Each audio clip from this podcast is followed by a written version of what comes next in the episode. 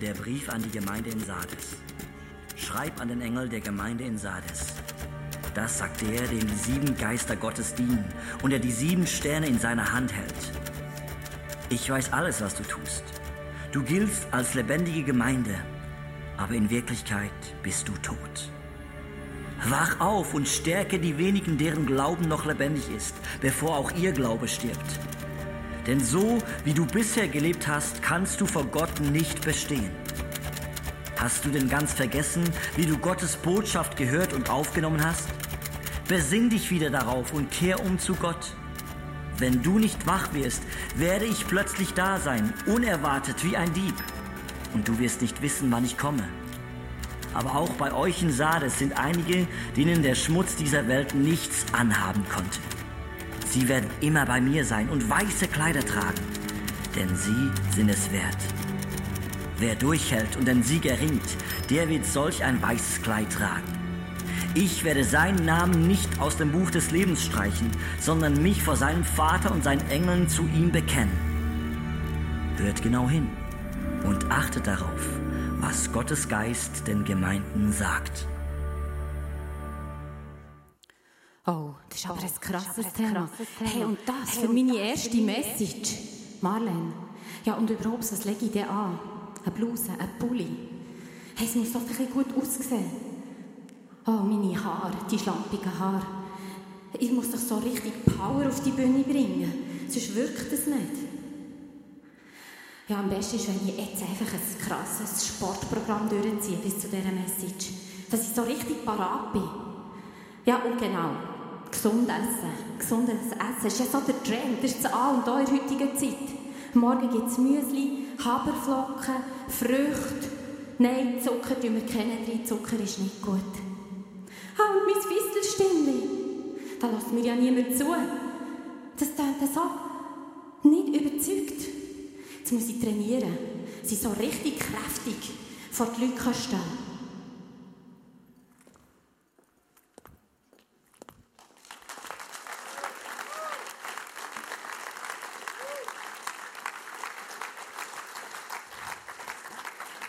Und, und. In den letzten zehn Wochen habe ich mich mit Sardes auseinandergesetzt und habe gemerkt, das hat ganz viel mit meinem Leben zu tun. Aber schauen wir doch zuerst mal gerade, wo die Stadt liegt. Die ist neben Philadelphia, das haben wir letzten Sonntag durchgenommen. Und von Sardes sagt man, es war so die Perle im Orient.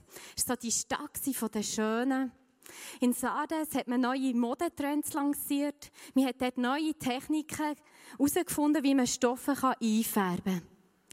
Sardes war aber auch die Stadt, die ein gutes Image hatte.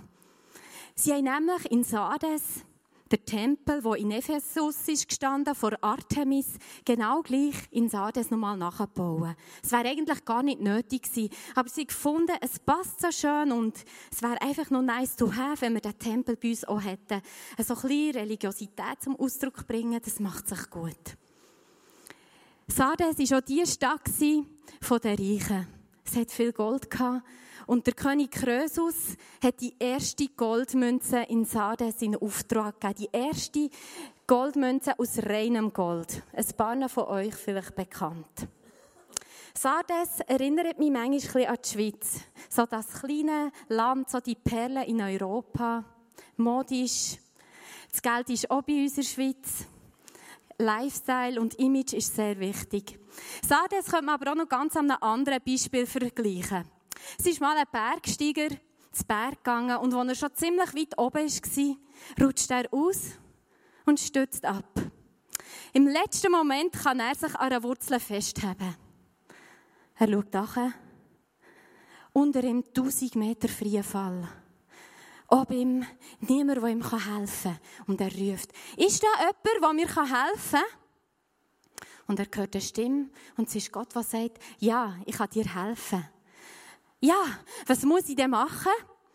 Und die Stimme sagt, fall deine Hand und du beten. Diese Geschichte ist symbolisch für Sardes.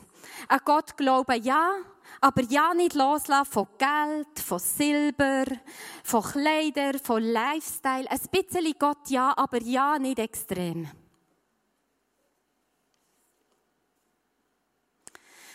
Wir schauen zusammen in den Text. Der Johannes hat den Text von Jesus diktiert bekommen und die Briefe für alle immer gleich an. Ich kann ihn gerade holen.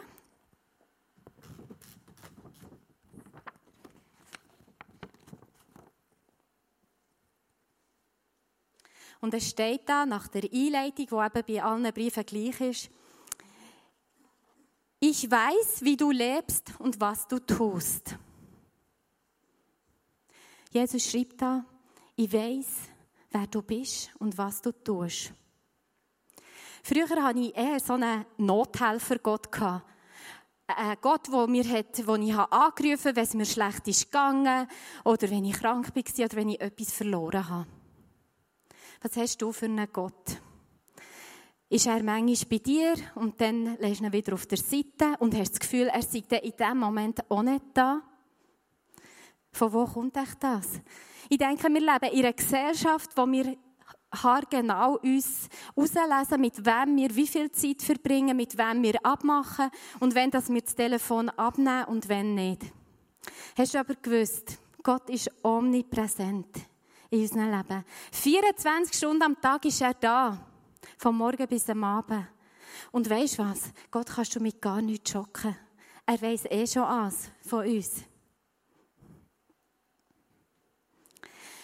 Überleg dir mal, wie das morgen Morgen ist. Morgen um 6 Uhr wird er mit mir aufstehen. Morgen um 6 Uhr, wenn ich wieder in die Wäschküche gehe, wird er mit mir kommen. Vielleicht werde ich meinen Nachbar treffen. Vielleicht ist er wieder in der Unterwäsche, wie öfters mal wohlverstanden, 150 Kilo und ich werde denken, muss das sein? Ich weiss nicht. Jesus ist da und wenn ich aufgehe und meine Kinder wecken und die werden sagen, Mami, es ist doch erst Samstag, wir müssen gar nicht aufstehen. Jesus wird da sein. Er ist präsent. Im Alltag, vom Morgen bis am Abend. Dann, wenn wir die unangenehmen Telefon haben. Dann, wenn wir ein bisschen im Stress sind. Dann, wenn wir müssen pressieren oder wenn wir irgendein Problem müssen lösen Jesus ist da 24 Stunden am Tag. Jetzt sagt Jesus der Gemeinde in Sardes, du stehst im Ruf, eine lebendige Gemeinde zu sein, aber in Wirklichkeit bist du tot. Wenn ich das höre, kommt mir in den Sinn, von außen fix und innen nichts. Kennt ihr den Ausspruch? Ich weiss nicht, was du abends zum Vieri gegessen hast als Kind, aber bei uns hat es abends Äpfel gegeben und wir haben im Keller den Äpfel selber dürfen rauslesen. Ich bin nicht gerne im Keller, das war ein bisschen schummrig, aber den Äpfel rauslesen, da habe ich mich überwunden.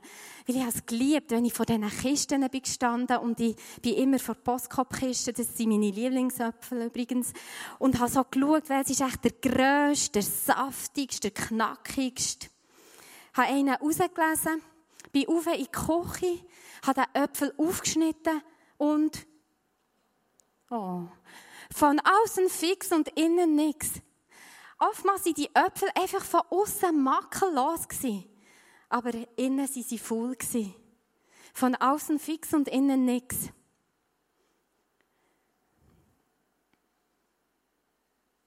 Als Menschen reden wir gerne über die Sachen, über die äußerlichen Sachen, das, was man sieht. Und ich denke, uns ist das so wichtig, das Image und was wir für ein Bild abgeben. Das sind die äußerlichen Sachen. Und wehe, es kommt dann mal etwas aus. Es wird dann mal eine Frau schwanger, die Sex hatte vor der Ehe, nicht geheiratet war. Oh je. Aber was ist mit unseren verborgenen Sachen? Jesus, der liebt, hinter Kulissen zu schauen. Er will schauen, was innen ist. Das interessiert ihn am meisten und nicht das, was außen ist. Weil ich glaube, in unserem Herz sind wirklich die wahren, wirklichen Sachen drin verborgen. Ich glaube, wir sind unterdessen auf Weltmeister geworden im Vertuschen von Sachen, die wir nicht so gerne haben. Und wir haben so gute Kellerabteile in unserem Herz. So Kellergestelle, wo wir die Sachen deponieren können, wo wir lieber nicht wollen, dass sie auskommen. Kennst du das? So, so Kellerzeug, so tote Hunde im Keller. Was meint denn echt Jesus mit dem, wenn er sagt, von außen fix und innen nichts? Was könnte das sein in unserem Leben?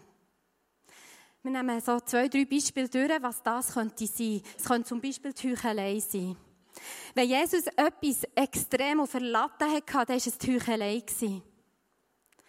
Weil wenn wir anfangen heucheln, Wenn wir anfangen, etwas vorgaukeln, etwas, was wir gar nicht sind oder was gar nicht in unserem Herzen ist, dann verhindern wir, dass Jesus mit uns den Veränderungsprozess, den er eigentlich mit uns gehen will, dass wir den stoppen. Das ist ja so wie eine Bankrotterklärung.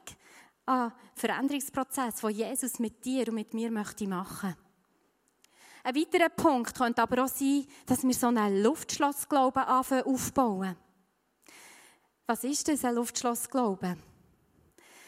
Da sagt zum Beispiel mir jemand, oh Marlene, über meinem Leben steht eine so eine grosse Vision. Stell dir vor, ich sehe mich in Afrika und hunderte von Kindern stehen mir um und geben alle ihr Leben an Jesus. Marlene, das ist meine Vision, die steht über meinem Leben. Und ich frage, ja schön, was machst du? Und sie sagt, ja weisst, Jetzt habe ich noch Ausbildung und dann will ich studieren, dann will ich Karriere machen. Ich möchte gerne noch heiraten und dann vielleicht mal eine Familie. Und ihre Vision, die bleibt wie ein Luftschloss über all die Jahre oder ein Leben lang über ihrem Kopf stehen. Ich kann mich noch erinnern, als ich meine allererste Small Group hatte, das ist schon ein paar, viele Jahre her, haben wir mal den Kimi eingeladen. Das ist ein Prophet, der uns immer wieder hier zu ISF tun kommt dienen. Und er hat uns Eindrücke weitergegeben am Abend. Und ich weiss noch, ich bin in diesem Sofastuhl gesessen und dann sagt er unter anderem, Marlene, ich sehe dich vor vielen Leuten reden. Könnt ihr euch das vorstellen? Ich meine, das hat einfach nichts mit meinem Leben zu tun gehabt. Das ist so weit weg von mir. Ich hatte eine Small Group, ich habe ein Kinderexpress gemacht, ich hatte eine junge Familie und von Leuten reden, das hat nichts mit meinem Leben zu tun. Und ich weiss noch, wie ich heim bin und habe gedacht, komm, das häkeln wir ab. Und dann habe ich mir überlegt, ja, und wenn es dann doch etwas von Gott ist, es könnte ja sein. Und dann habe ich mir überlegt, ja, was könnte ich denn machen? Und ich habe mir überlegt, was liegt mir vor den Füßen. Vor meinen Füßen ist meine Small Group gelegen.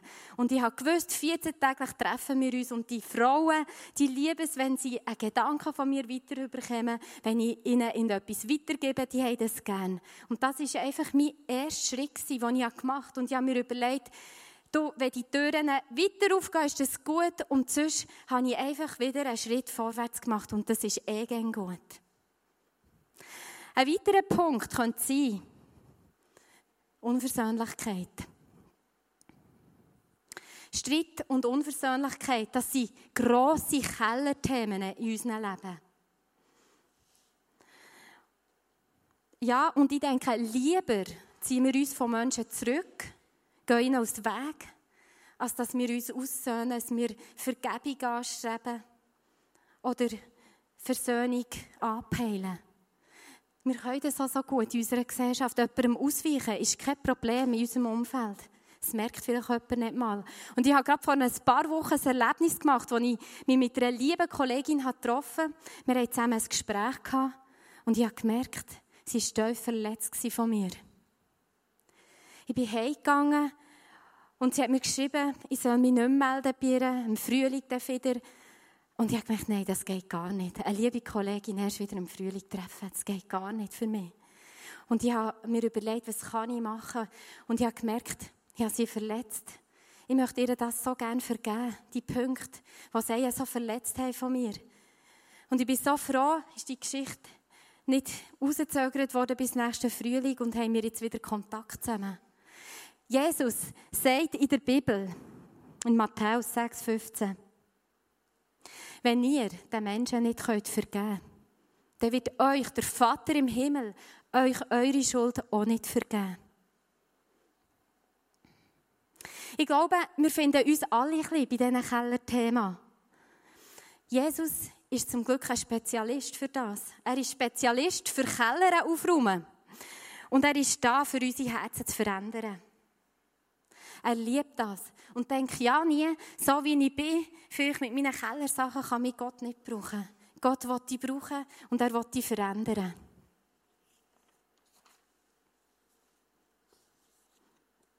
Ich bin Fall mega froh, ist die Message hier nicht fertig. Ich freue mich nämlich eigentlich jetzt auf die nächsten Verse. Die sind so genial. Jesus lädt uns nicht in den Kellerthemen hängen. Es geht nämlich weiter und er gibt uns mega geniale Tipps in diesem Text von Sardes. Da steht nämlich, wach auf und stärke, was noch am Leben ist. damit es nicht stirbt. Wenn man etwas aufwecken kann, dann ist es noch nicht tot. Wenn es tot ist, ist es tot. Dann ist Feierabend, dann können wir nichts machen. Aber hier steht, da, steht wach auf. Hier steht, wir sollen etwas aufwecken. Und wenn wir schlafende Sachen in unserem Leben haben, sagt er, weck die Sachen auf. Etwas aufwecken ist manchmal nicht so angenehm. Manchmal ist es vielleicht fast angenehmer, wenn wir es schlafen lassen. Das macht eigentlich nichts. Das stört uns vielleicht ein bisschen, aber wir uns ganz tief in Keller machen. Etwas aufwecken, das hat zu tun mit einem unangenehmen Moment. Und ich habe jetzt das gerade wirklich bildlich mit meiner Freundin miterlebt. Die hat eine Operation gehabt, vor eineinhalb Wochen.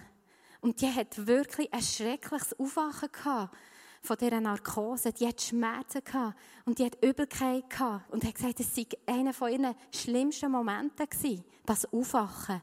Und ich glaube auch, Aufwachmomente sind nicht so cool. Aber weisst du was? Nachher bringen sie uns in ein neues Level.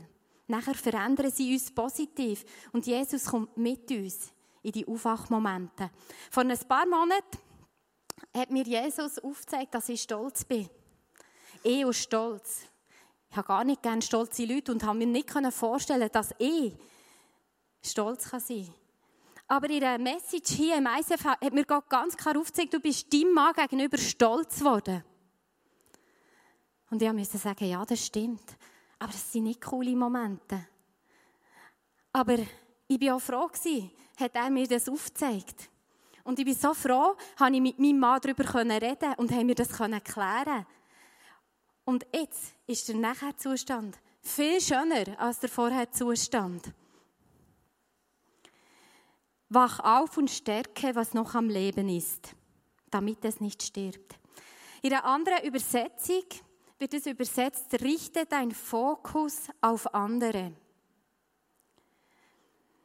Es ist sehr spannend, weil wir uns eigentlich vorstellen, wenn wir unseren Keller aufräumen, wenn wir unsere Kellersachen vorbringen, dann müssen wir uns ein bisschen zurückziehen, dann müssen wir ein bisschen Seelsorge machen, dann müssen wir uns heilen und irgendwann mal, wenn dann alles perfekt ist, dann können wir dann wieder uns aktiv beteiligen.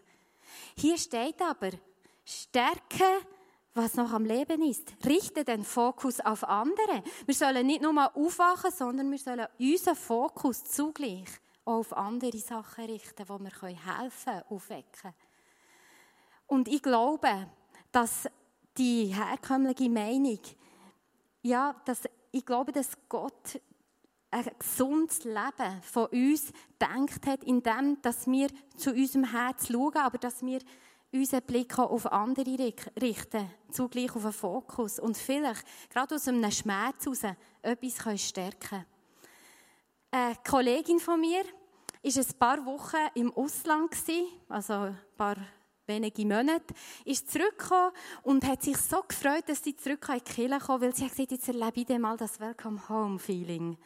Und sie hat sich richtig gefreut, als sie ist reingekommen und ist so enttäuscht worden.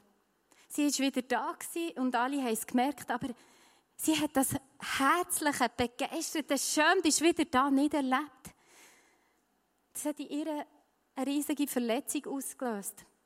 Und sie hat es mit einer Kollegin angeschaut und sie haben zusammen über das Betten, sie hat die Verletzung ans Kreuz bringen und hat das können vergeben und dann hat ihr Gott gesagt, weisst du was, du könntest doch so eine Person werden, wo jetzt einfach die Leute, die in der Ferien waren und wenn sie zurückkommen, einfach ganz herzlich begrüßt. Du kannst helfen, deinen Fokus aus einer Verletzung auf etwas anderes richten. Vielleicht will Gott mit dem etwas wecken in deinem Umfeld.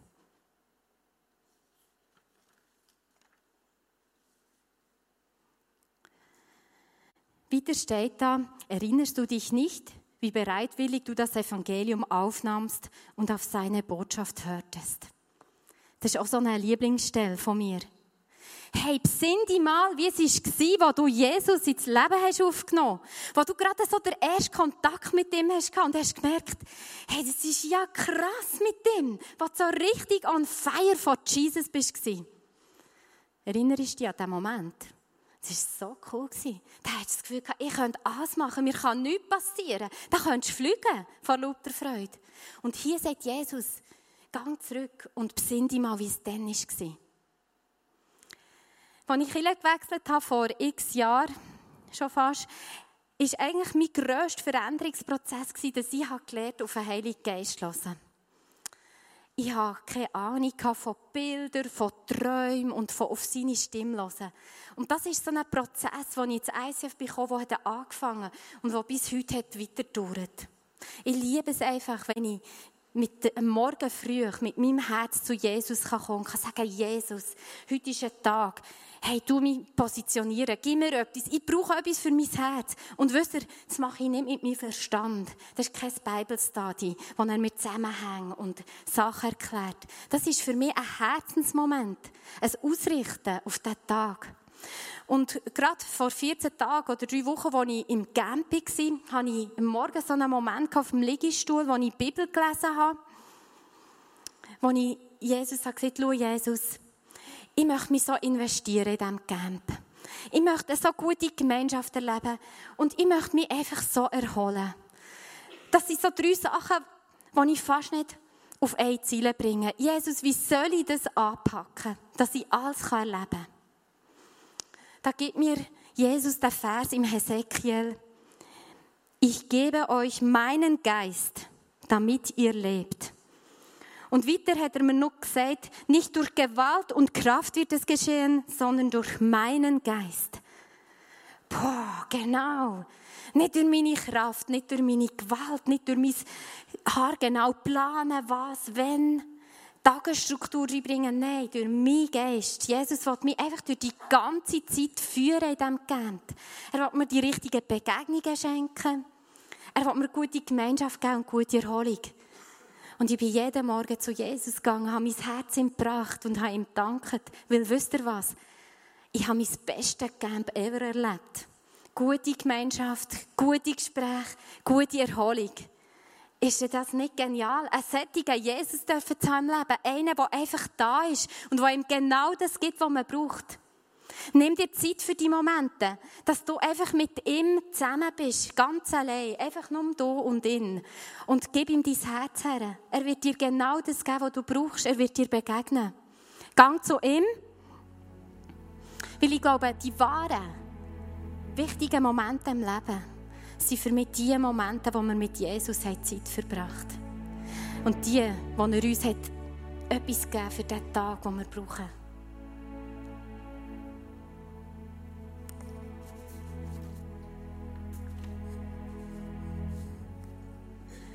Jesus wünscht sich so eine Leidenschaft mit uns Menschen. Er sehnt sich nach einer so einer Leidenschaft, wo wie ist, wie wo wir uns zuerst mal mit ihm Kontakt hatten, wo wir fast sie durchgehen vor Freude. Diese Leidenschaft wünscht er sich ein Leben lang mit dir und mit mir, bis wir ins hohe Alter kommen. Und für mich ist es so wie ein offenes Land, wo ich reingehe. Eine Tür, wo ich reintrete. Und das Land hört nie auf. Wir können das Land rein und rein und rein. Und du kannst es selber testen. Es hört nie auf. Es gibt immer noch etwas zu haben bei. Im Schluss von dem Vers 3 steht noch, richte dich wieder nach meinem Wort und kehre um. Wir hatten Kellermomente in dieser Message. Und auch, dass Jesus einfach wieder will, dass wir zurück zu dem Feuer kommen. Aber etwas möchte Jesus, dass wir ganz nach bei ihm sind. Und er möchte, dass wir umkehren oder dass wir unsere Kellermomente zu ihm bringen. Und was ich so genial finde, ist, Jesus kommt mit uns. Er sagt nicht ganz holen und bring mir es mal. Wir können dann schauen, schau, Jesus kommt mit dir in den Keller. Er nimmt das Zeug raus und er kommt mit dir raus bis du wieder draußen bist. Und ich werde einfach zum Abschluss euch noch etwas aus meinem Leben erzählen. Ein persönliches Beispiel von einer so einer Kellerzeit, die ich hatte in meinem Leben vor einigen Jahren. Ja, das war vor einigen Jahren, als ich in meinem Leben, in meinem Herzen so einen toten Hund hatte und in meinem Leben sind Sachen passiert, wo ich nie hätte gedacht, dass sie mir jemals passieren könnten. Es haben sich so Sachen in mein Leben hineingeschlichen, so subtil, säuferlich. Und ich habe gemerkt, wie ich das sorgsam habe versteckt im Herz. Statt dass ich es vorgenommen habe, habe ich es mal einfach ein bisschen. Und wie das ist, wenn man Sünde hat im Leben, die Sünde verkleinert sich grundsätzlich nicht, sie vergrößert sich. Ich habe Anerkennung gesucht im Sport. Ich habe Anerkennung gesucht bei Menschen. Ich hatte eine grosse Identitätskrise und habe ein Versteckspiel angefangen in meinem Leben. Aber eigentlich hasse ich Versteckspiel. Es hat mich wirklich zur Verzweiflung gebracht und ich habe gewusst, hey, wenn ich das nicht beende, dann gibt es ein Fiasko in meinem Leben. Und ich weiß noch, wie ich eines Tages beschlossen habe, so, jetzt räume ich auf. Ich weiß noch, wie ich das Zeug aus meinem Keller genommen habe. Und ich war nicht gerade glücklich. Der Aufwachmoment, das war nicht ein schöner Moment in meinem Leben. Bin mir vorgekommen wie auf einem Trümmerhaufen, wie nach einem Erdbeben. Ich hatte das Gefühl, jetzt ist wirklich alles zerstört in meinem Leben. Und ich habe mir so überlegt, gibt es echt noch Hoffnung für mich? Und ich weiß noch, wie ich mit Gott geredet habe und ihn habe gefragt, du Gott, was meinst du, kannst du noch mal mit mir?